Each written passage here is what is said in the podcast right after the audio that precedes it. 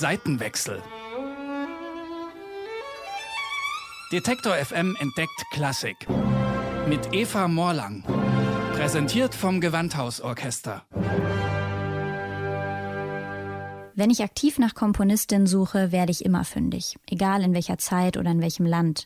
Und immer wieder staune ich über so viele Namen, die ich noch nie im Leben gehört habe, obwohl ich Musikwissenschaft studiert habe und schon seit ich denken kann Konzerte besuche. So geht es auch der Pianistin Kyra Steckeweh, die ich für diese Folge interviewt habe. Den Namen der Komponistin Dora Pejacevic hatte sie auch noch nie gehört, obwohl sie sich schon länger mit der Musik von Frauen beschäftigt. 2018 erschien ihr Dokumentarfilm Komponistinnen. Darin widmet sie sich Fanny Hensel, Emilie Meyer, Mel Bonis und Lily Boulanger. Und seitdem kommen immer neue Entdeckungen dazu. Der Produzent und Regisseur Tim van Beveren, mit dem sie den Film zusammen gemacht hat, ruft sie eines Tages aus Kroatien an. Ein Freund von ihm hätte ihm erzählt, ähm, es gäbe in Kroatien eine ganz berühmte, wunderbare Komponistin, aber er hat leider den Namen vergessen. Und dann dachte ich, ah ja gut, okay, vielen Dank.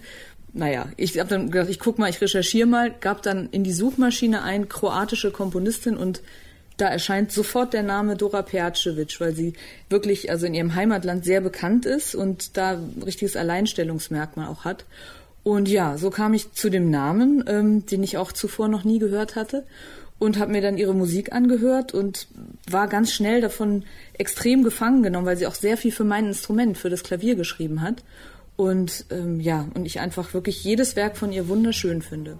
Pejacevic schreibt das erste kroatische Klavierkonzert und ist die erste Frau in Kroatien, deren Orchesterwerke überhaupt zur Aufführung kommen.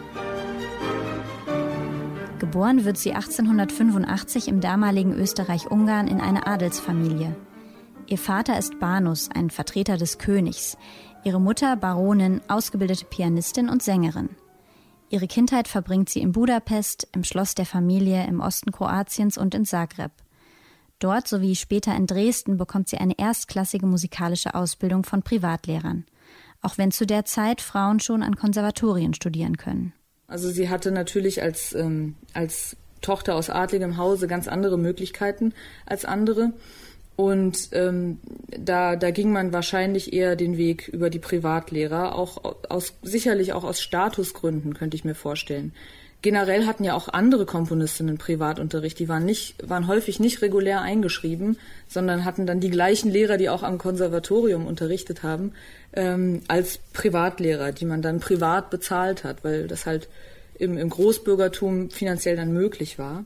Sie komponiert schon früh eigene Werke und entwickelt einen eigenen Stil. Also sie hat schon Jugendkompositionen mit zwölf geschrieben und konnte dann ihren Weg als Komponistin weiter beschreiten und hat verschiedene Stilistiken auch ähm, entwickeln können und hat die, ähm, die eigene Tonsprache peu à peu immer mehr auch ähm, konkretisiert. Also ihre eigene, ihre wirklich eigene Sprache, die, die hat sie dann relativ früh schon gefunden gehabt, finde ich, mit, mit Anfang, Mitte 20. Als Frau um 1900 komponieren, das tun natürlich auch viele andere. Aber dass ihre Werke auch aufgeführt werden, ist nochmal eine ganz andere Hausnummer. Und zwar nicht nur kleinbesetzte Stücke für die Hausmusik, sondern große Orchesterwerke. So werden etwa Teile ihrer Sinfonie Opus 41 im Wiener Musikverein aufgeführt.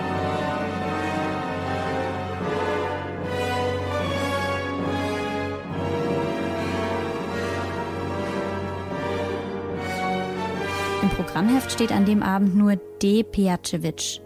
Ein Kritiker schreibt später von seinem Staunen, als beim Schlussapplaus eine Frau auf die Bühne tritt. Also was ihre, was ihren eigenen Hintergrund angeht, war sie auf jeden Fall außergewöhnlich privilegiert. Das muss man ganz klar sehen. Und sie hat halt ihre Chancen genutzt. Also sie hat, ähm, hat die Musik als ähm, den Kern ihres Lebens gewählt und auch, auch bis, bis zu ihrem Tod verfolgt. Ob man es als ihren Beruf bezeichnen kann, es gibt keine klaren Quellen, ob sie mit ihrer Musik Geld verdient. Wahrscheinlich eher nicht. Viele männliche Komponisten der Zeit verdienen auch dadurch Geld, dass sie ihre eigenen Werke selbst dirigieren. Das bleibt ihr als Frau verwehrt. Und auch wenn sie durch ihren Stand weniger Widerstände hat als andere, sie ist trotzdem mit den Rollenbildern der Zeit konfrontiert. Also sie hatte natürlich nicht ähm, die gleichen Freiheiten ähm, im Leben wie ein Mann. Also sie musste musste irgendwann auch natürlich sich, sich ein bisschen entscheiden, in welche Richtung ihr Leben gehen soll. Und einen Beruf in dem Sinne, den, den konnte sie natürlich nicht ausüben. Also es ging da nie um Geld verdienen bei ihrer, bei ihrer Komposition, bei ihren Kompositionen, sondern es war, ein Hobby war es natürlich auch ganz und gar nicht. Also sie hat das als ihre Arbeit angesehen, das sagt sie auch selbst so.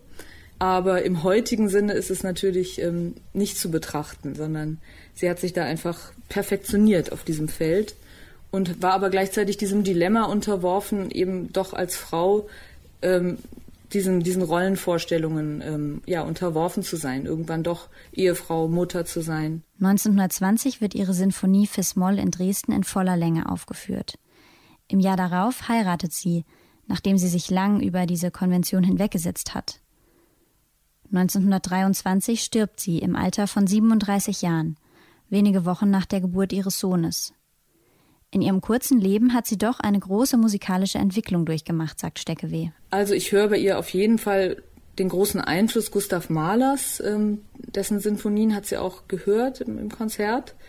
Ein großes Vorbild war für sie Richard Wagner, auch in der Instrumentierung. Ähm, die Einflüsse, die höre ich schon, aber es, es, es schält sich so immer mehr im Laufe ihres Wirkens dann auch ihre ganz eigene Tonsprache heraus und die ähm, die ist natürlich jetzt nicht losgelöst von allem, was sie umgeben hat. Also es ist trotzdem eine, eine spätromantische Musiksprache. Ähm, aber dann so in den, in den frühen 20er Jahren fängt sie auch schon an, die Tonalität so nach und nach zu erweitern. Also da war ihr Leben dann eben leider schon sehr schnell vorbei. Aber ich vermute auch, dass es in die Richtung dann weitergegangen wäre. In, in die Richtung, in die quasi auch die Musikgeschichte sich bewegt hat.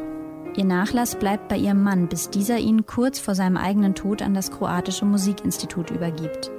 Seitdem gibt es dort Forschung zum Werk der Komponistin. In Deutschland ist sie bisher völlig unbekannt, obwohl sie lange Jahre in Dresden und München lebte. Steckeweh arbeitet derzeit an einem Dokumentarfilm über die Komponistin. In ihrer Recherche stößt sie auf ein Detail, das sie als Leipzigerin besonders interessiert. Nach dem Erfolg von Piacevics Sinfonie in Dresden war 1922 auch im Gewandhaus zu Leipzig eine Aufführung geplant, damals unter der Leitung von Arthur Nikisch. Doch als dieser plötzlich stirbt, wird die Aufführung abgesagt und nie nachgeholt. Auf Steckewees Anregung hin soll die Sinfonie nun 100 Jahre später doch noch in Leipzig erklingen. Seitenwechsel. Detektor FM entdeckt Klassik mit Eva Morlang. Präsentiert vom Gewandhausorchester.